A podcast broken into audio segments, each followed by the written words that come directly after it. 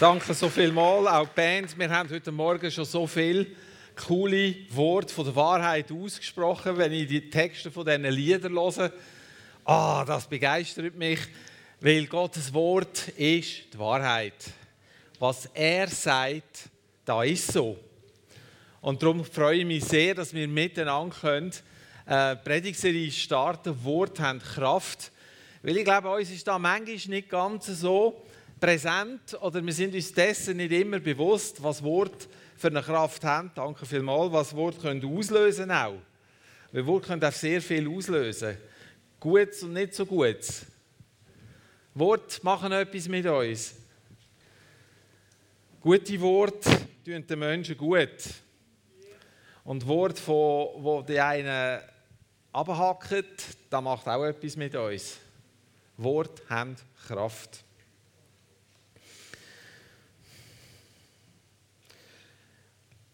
Schon ganz am Anfang, wo Gott Himmel und Erde gemacht hat, heißt es in der Bibel, dass Gott gerettet hat. Wenn wir 1. Mose 1, Vers 1 bis 3 lesen, steht dort, am Anfang hat Gott Himmel und Erde geschaffen. Die Erde war wüst und leer und Finsternis ist auf der Tiefe gelegen. Und Gottes Geist ist über dem Wasser geschwebt. Und dann heißt es so ganz einfach, es heißt, und Gott sprach, es werde Licht. Und dann heißt es einfach, und es ward Licht. Also, mega einfach, oder? Gott sagt etwas und dann ist es. Gott macht etwas und dann kommt es. Gott hat sich die Schöpfung gewünscht. Er hat sich das Universum gewünscht, also hat er es mit einem Wort erschaffen.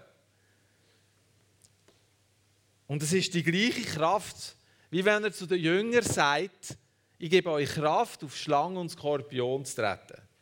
Im Lukas 10, 19. Es ist die gleiche Kraft dahinter. Ein Wort von Gott hat gelenkt und die Erde ist geworden. Ein Wort und es ist Licht geworden. Als ich ein kleiner Bub war, haben wir hier in der FCG einen Mann gehabt. Ja, den kennt niemand mehr, darum sage ich den Namen nicht mehr, der hat gar keinen Sinn. Aber der hatte eine Eisenbahnanlage daheim, so eine Modelleisenbahnanlage. Und der war also ein vergifteter Hobbybändler. Das war in den 70er Jahren. Und der hat, dem seine Eisenbahnanlage habe ich mal anschauen.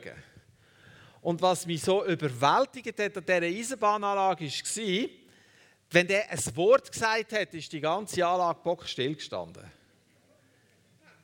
Und wenn er wieder ein Wort gesagt hat, ist alles wieder gefahren.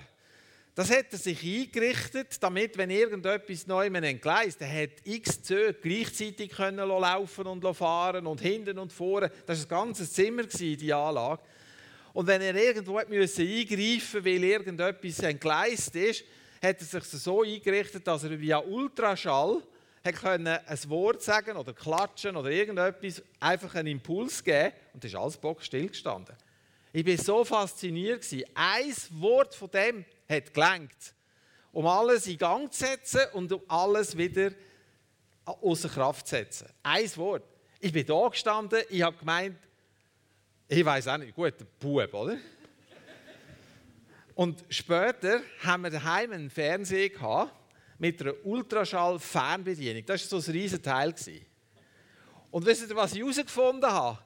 Wenn ich ein laut etwas sage, wenn ich zum Beispiel rufe, hey, schaltet der Fernseher ein oder schaltet ab. So, wenn wir in der Diskussion waren, also der Fernseher ist zum Beispiel gelaufen und haben wir angefangen reden in der Familie miteinander und jemand ist bisschen laut geworden, plötzlich hat der Fernseher mit drin an- oder abgeschaltet. Das ja nur, und du hast also mit dem Ultraschall-Fernbedienungsding hast du genau zielen. Er hat einen, einen flachen Winkel gehabt. Es war genial, mir hat das Zeug fasziniert. Da habe ich mir einen Witz daraus gemacht, da habe ich mir vorne, das hat ein Loch gehabt vorne, da den Finger reinstecken. Das ist nicht gegangen, oder? Wenn du den Finger rausgenommen hast, ist es gegangen. Ja, auch lauter so Experiment gemacht, weil ich Freude hatte, weil ich gemerkt habe, dass das, was ich mache, irgendetwas auslöst, irgendetwas bewegt. Ganz eine andere Zeit damals. Gott sagt und es wird.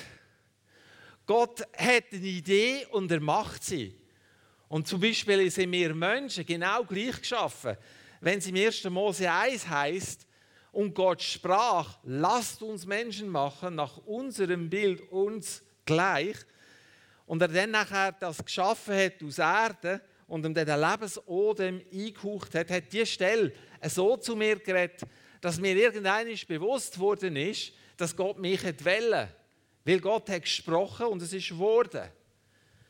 Gott ist nicht nur einfach der Schöpfer am Anfang, der so eine Kette in Gang setzt und nachher läuft es einfach automatisch. Es sind Abfolgen. Jeder von uns ist anders.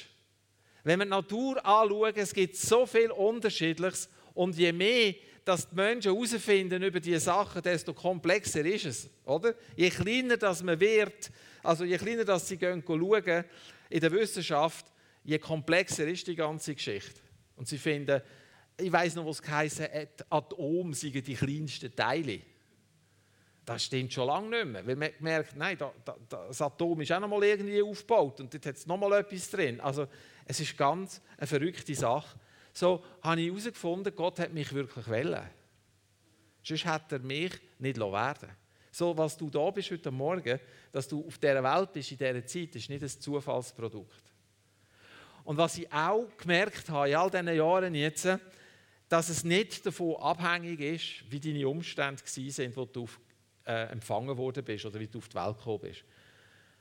Es war nie Gottes Absicht, dass Menschen oder Kinder in eine Familie kommen, die kaputt ist. Das hat er nie wollen. Aber das heißt nicht, dass du eben nicht einen Platz hast in seinem Reich.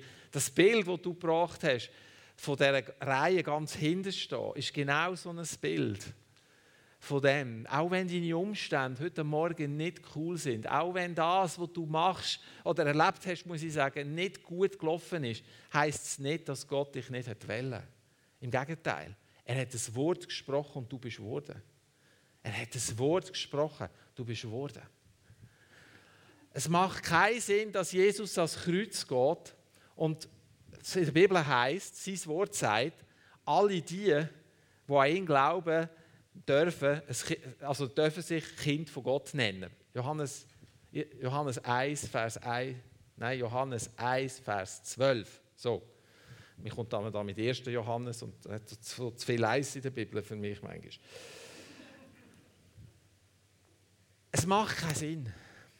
Gott hat das Wort gesprochen und du bist da. Er hat dich wählen. Wieso sage ich das?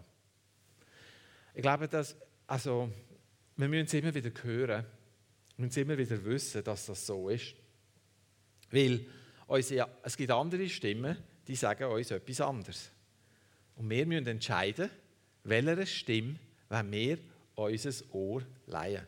Auf welche Stimme wenn wir hören.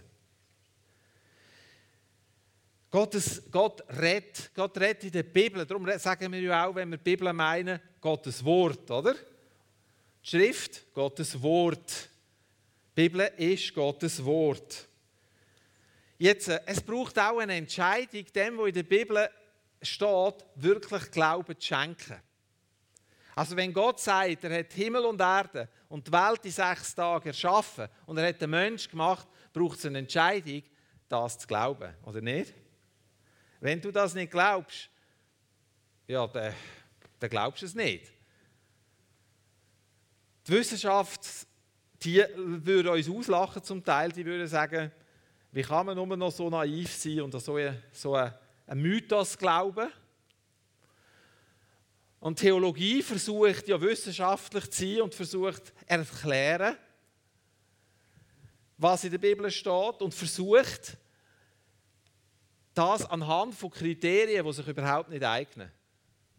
Sie versuchen zu erklären, anhand von dem, was es außerhalb der Bibel auch gibt. Also Sachen, die man in der Bibel findet, die beschrieben sind, wo man von jemand anders auch Schriftbeleg hat. Wenn es da eine Übereinstimmung gibt, dann ist es so wahrscheinlich, höchstwahrscheinlich so gewesen. Wenn es keine gibt, dann ist es ein Mythos oder eine Legende. Das heißt, sie, sie sagen dann, die Bibel enthält zwar Wort von Gott, aber ist nicht Gottes Wort.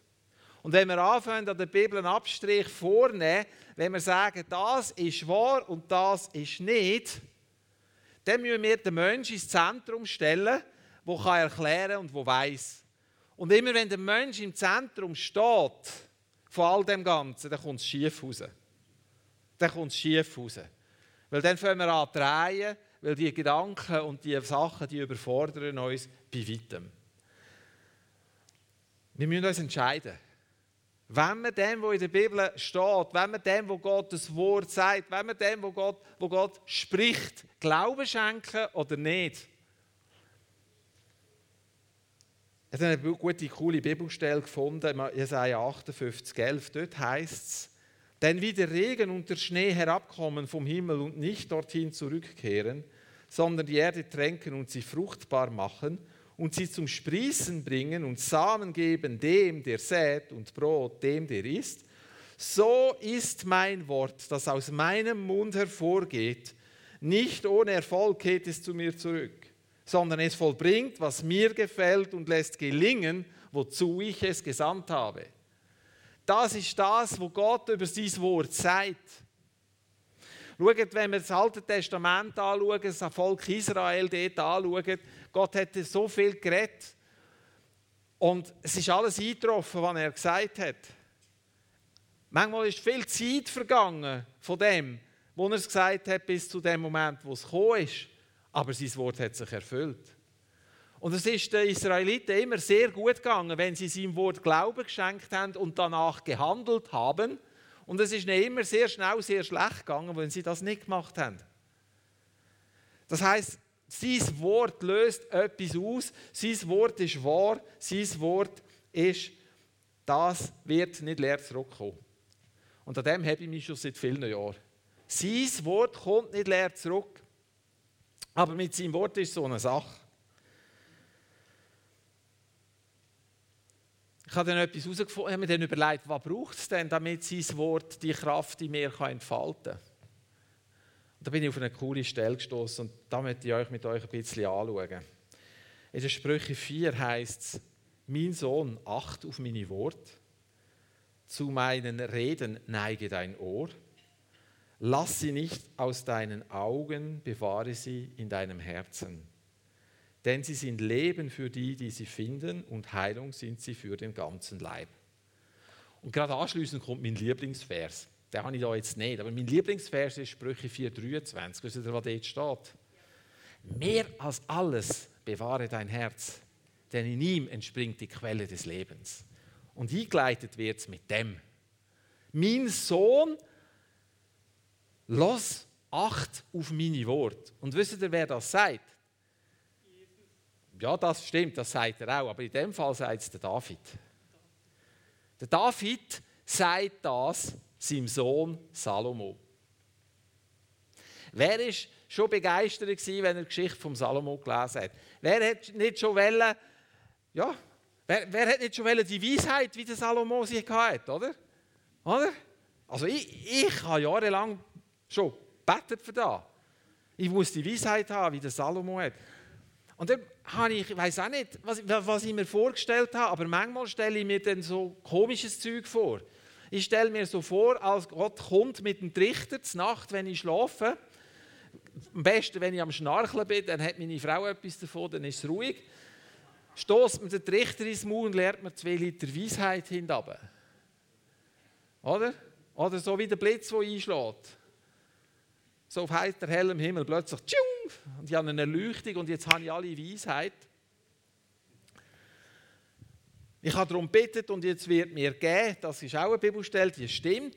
Bittet, so wird euch gegeben, oder? Das stimmt, da werde ich gar nichts wegtun. Aber ich habe etwas herausgefunden in meinem Leben. Manchmal geht Gott mit mir einen Prozess in dem ganzen Zeug. Und ich kann euch etwas sagen, wenn, wenn der David nicht gewesen wäre, wäre der Salomo nie zum weisesten Mann geworden. Weil der David hat den Salomo gelehrt und hat, ihm da, hat seinem Sohn gesagt, mein Sohn, acht auf meine Worte, lass bitte zu, wenn ich dir etwas sage. Weil sie sind Leben und sie, wie heißt es noch? Und sie, äh, denn sie sind Leben für die, die sie finden und Heilung für, sind sie für den ganzen Leib. Also die Worte sind heilig für eine ganze Liebe. Und ich angefangen realisieren, der Salomo ist drum so weise geworden und hat das Herz für das, dass Gott das hat können füllen, weil er gelehrt worden ist, zu hören, zu hören und danach zu handeln. Acht haben bedeutet, Acht haben aufs Wort bedeutet und zu den Reden das zu neigen bedeutet, du bist willig, das anzunehmen in deinem Leben. Du bist willig, aufs Wort einzugehen. Das heißt für mich, ich muss das Wort kennen. Wenn ich das Wort nicht kenne, weiß ich ja gar nicht, was er, was er mir zu sagen hat. Ich muss hören. Ich muss hören, wenn, wenn, wenn ich will, dass sein Wort in mehr Kraft, die Kraft zur Entfaltung kommt, muss ich anfangen, auf das zu hören. Ich hatte ein Bild in der Vorbereitung dieser Predigt, wo ich den Vers so auf mich wirken dass sein Wort nicht leer zurückkommt. Da habe ich gedacht, gut, sein Wort ist ausgesprochen. Jesus, ich weiß, dass dein Wort ausgesprochen ist. Ich weiß, dass du sagst, dass du jeden Tag da bist. Ich weiß, dass du sagst, dass wir alle unsere Sorgensälen auf dich werfen. Ich weiß, dass du sagst, du bist eine gute Hirte der mich führt und leitet. Ich weiß, dass du sagst, dass du mich in deine Gegenwart ziehen willst. Ich weiß, dass du sagst, dass du meine Gebrechen geheilt hast am Kreuz auf Golgatha. Ich weiß, das sind deine Worte. Aber manchmal habe ich das Gefühl, deine Worte sind nicht da. Es ist so luftleer. Es ist so nichts. Es sind Worte, die da sind. Und wenn ich aufhöre, die Worte aussprechen, sind sie nicht mehr da. Und dann habe ich gesehen in diesem Bild, dass er sagt, es war da wie eine wie ein viereckiger Block. Der hat hier geschwebt hinten und es, ist, es hat tönt aus dem Block raus. Stimme. Und es sind seine Worte. Und dann habe ich gedacht, ah, Jesus, heißt das, dass dieses Wort mitten unter uns ist? Dann hat er gesagt, ja, mein Wort ist mitten unter euch. Ah, Jesus, heißt das in dem Fall, ich muss dieses Wort nehmen und aussprechen? Und er hat gesagt, ja, du musst mein Wort nehmen und aussprechen. Was sprechen wir aus? Und ich habe mir auch überlegt, was spreche ich aus? Was, über was, über was, was für Gedanken fließen manchmal aus mir raus? Was für Zeug lohne ich manchmal von mir? Was proklamiere ich? Darum, ich finde es so genial mir hat das jetzt geholfen, die Vorbereitung für mich hat mir geholfen, noch besser zu verstehen, warum wir hier am Sonntag am Morgen proklamieren, zum Beispiel bei der Kollekte. Und mir hilft zu verstehen, dass da, wo wir singen, ist nicht nur einfach schöne Musik, sondern wir proklamieren die Wahrheiten von Gott. Und wisst ihr, was ich mit denen jeweils mache? Ich mache mich eins mit dem, was ich singe. Und dann merke ich, der fängt an, sein Wort in mir, seine Kraft entfalten. Weil da ist plötzlich Hoffnung da. Ich kann euch sagen, ich hatte einen schlimmen Sommer. Wirklich. Von zwölf Tagen Ferien im Engadin hat es neun Tage geschafft. Wirklich. Also, ich habe noch nie so verschiffte Sommerferien gehabt. Noch nie. Aber das ist nicht das, was mich gestresst hat. Gestresst hat mich, dass meine Ohren keine Ruhe geben. Das hat mich wirklich, also es ist wirklich so in den letzten Monaten so viel lauter geworden, das Geräusch, dass wenn ich daheim bin, allein und es dunkel ist und ruhig ist, ich kann mir die Ohren ausreißen, weil ich einfach keine Ruhe finde. Und dann hockst du da und denkst, machst du Gedanken und denkst, meine Güte, was mache ich, wenn das bis an mein Lebensende so bleibt? Was mache ich denn? Wie muss ich mit dem umgehen? Ich kann dem nicht entflüchten, ich kann nicht rauslaufen. Ich kann nicht, ich kann nicht ein Tablettchen nehmen dann habe ich wenigstens zwei, drei Stunden Ruhe. So, wenn ich, mir etwas wehtut, dann kann ich ein, ein Ding hier nehmen, so ein Ibuprofen-Tablettchen, oder? Und dann hoffe ich einfach zu haben, wenn ich ins Bett gehe, kann ich gerade einschlafen und ich hoffe, dass ich durchschlafen kann. Aber wenn ich in Nacht verwache, dann tötet es einem schier, weil du das Gefühl hast, du seist neben einem Flugzeug, das am Starten ist neben einem Düsenflugzeug.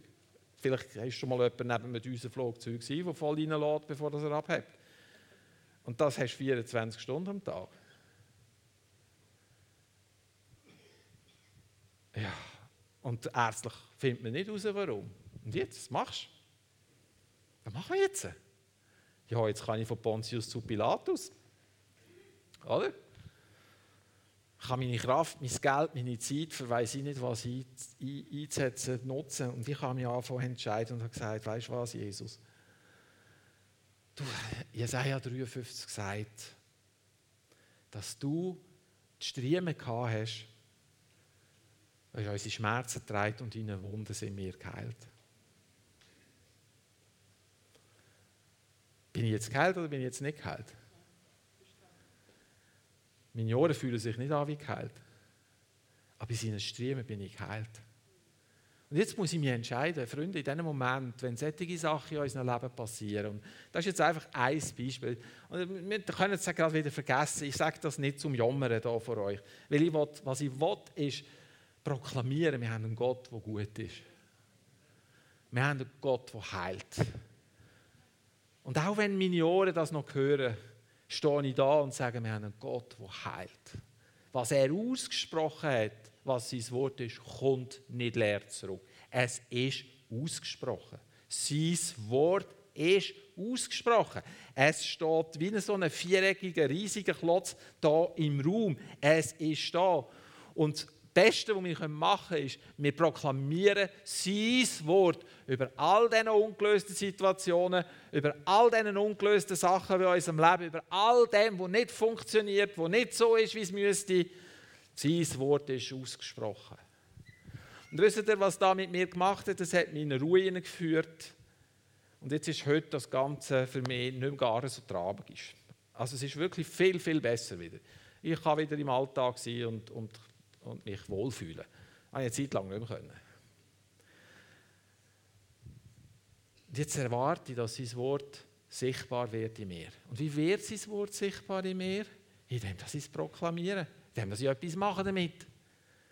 Schau, was mir auch in diesem Zusammenhang aufgefallen ist, und jetzt bin ich da jenseits von meinem Kontext, aber das ist gleich, ich glaube, das ist richtig und wichtig, der Bartimäus. Der blinde Bartimäus, der am Strassenrand sitzt und schreit. Oder? Ist er geheilt worden, weil er geschrauen hat? Jesus ist gekommen und hat gesagt, was willst du, dass ich dir tue? Ja, ist das nicht offensichtlich? Der, also, das ist ja, also Jesus, was fragst du da für komisches Zeug? Der ist doch blind. Also, ist doch logisch, was der will. Jesus hat ihn angesprochen, hat ihn herausgefordert dass ich sehend werde. Er musste sagen, was er braucht. Und dann hat der Bartimäus erlebt, wie er heil geworden ist, wie Jesus sein Bedürfnis, sein Bedürfnis äh, hat. Ich glaube, dass es enorm wichtig ist, dass wir anfangen, sein Wort, also das formulieren, was wir brauchen, zum einen. Aber das andere ist, die Wahrheit selber in die hineinsprechen. Dort in dieser Situation, wenn ich weiß, ich brauche das und das, dass ich sage, Jesus, da brauche ich und dieses Wort sagt, zack, zack, zack. Dieses Wort sagt, was Gott ausgesprochen hat, kommt nicht leer zurück. Was er verheißen hat, wird ausführen, das wird passieren und es kommt nicht leer zurück. Und nur weil wir beispielsweise gewisse Sachen noch nicht erlebt haben, heißt es nicht, dass er weiter weg ist oder uns vergessen hat. Schaut, wie denken wir, was tun wir proklamieren über unsere Mitmenschen? Was tun wir proklamieren über unsere Nächsten? Was proklamieren wir über unsere Nachbarn oder über unsere Kinder? Was proklamieren wir über die, wenn sie schwierig sind? Wenn du daheim einen Sohn oder eine Tochter hast, der nicht so tut, wie es sollte, sollte vorkommen, kann ich mir sagen. Ja, der ist so schwierig und jetzt müsste sich endlich mal und jetzt müssen wir doch einmal und sowieso. Und wenn sich der nur ein bisschen mehr Mühe würde geben und man nur ein bisschen mehr so und so würde machen und dann sind wir ständig am proklamieren, was der andere müsste. Wie wäre es, wenn wir anfangen, die Wahrheit Gottes über sein Leben aussprechen? Wenn du ein Kind hast, das nicht schlafen kann, zum Beispiel, was gibt es? Kind mit Albträumen. Fangen wir an, die Wahrheit Gottes aussprechen über dem Kind. Fangen wir an, sagen, und Gott sagt.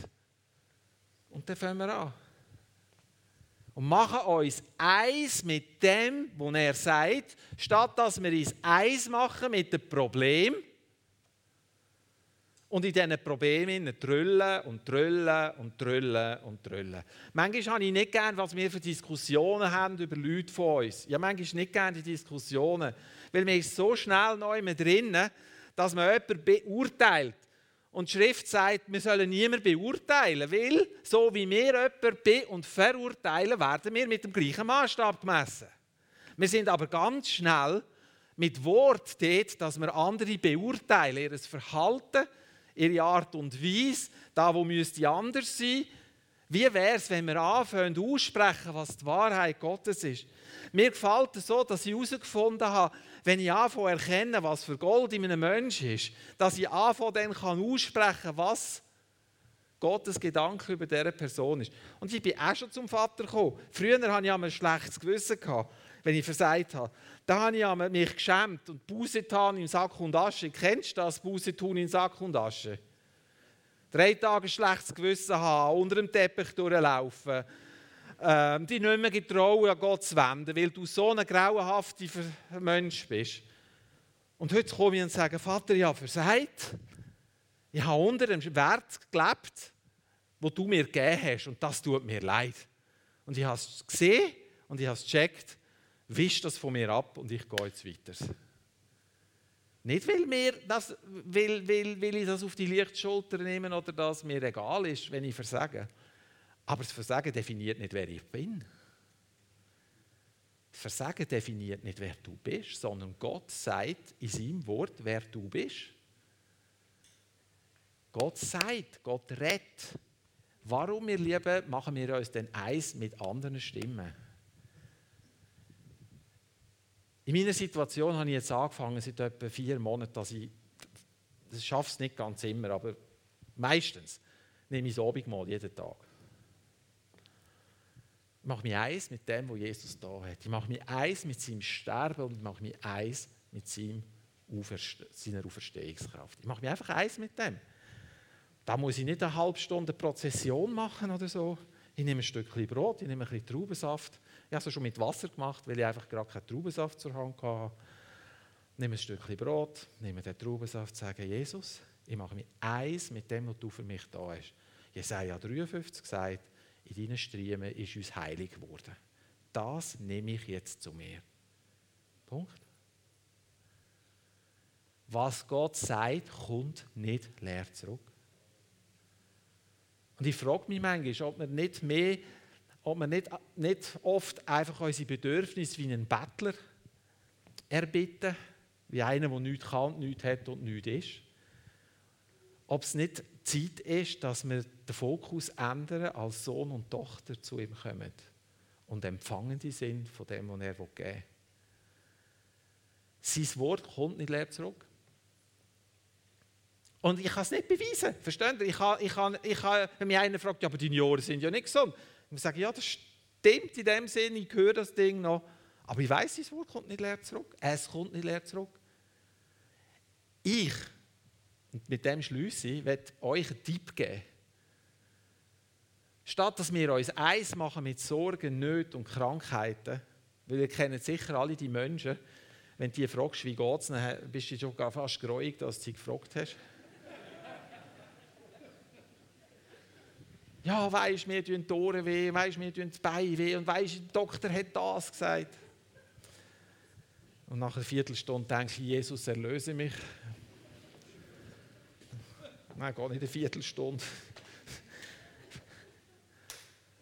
Schaut, ich sage nicht, es gibt nicht schlimme Sachen, ich sage nicht, dass es nicht Sachen gibt, die uns das Herz wirklich bewegen. Aber wie wäre es, wenn wir uns eins machen mit dem, was er sagt? Wie wäre es, wenn wir zusammenkommen und sagen, weisst du, ich habe zwar Schmerzen, aber in seinem Wort heißt es das. Und könntest du gerade mit mir beten, dass sich sein Wort in mir und so weiter. Ganz eine andere Ebene, verstehen wir?